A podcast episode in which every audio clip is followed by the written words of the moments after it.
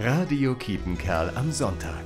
Gedanken zum Tag. Schon lange nicht mehr auf die Schnauze gefallen, denke ich, als ich beim Aufräumen mein altes Skateboard entdecke.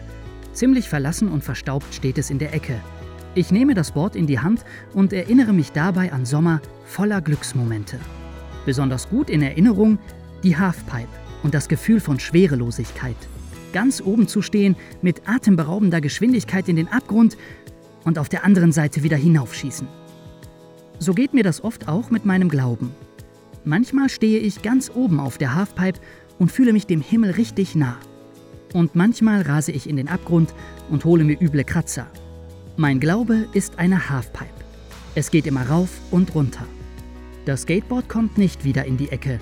Ich stelle es gleich neben die Tür. Der Billerbecker Skaterpark ist nicht weit weg. Vielleicht scheint ja morgen die Sonne. Und außerdem bin ich schon lange nicht mehr auf die Schnauze gefallen. Thomas Kröger, Billerbeck. Radio Kiepenkerl am Sonntag. Gedanken zum Tag.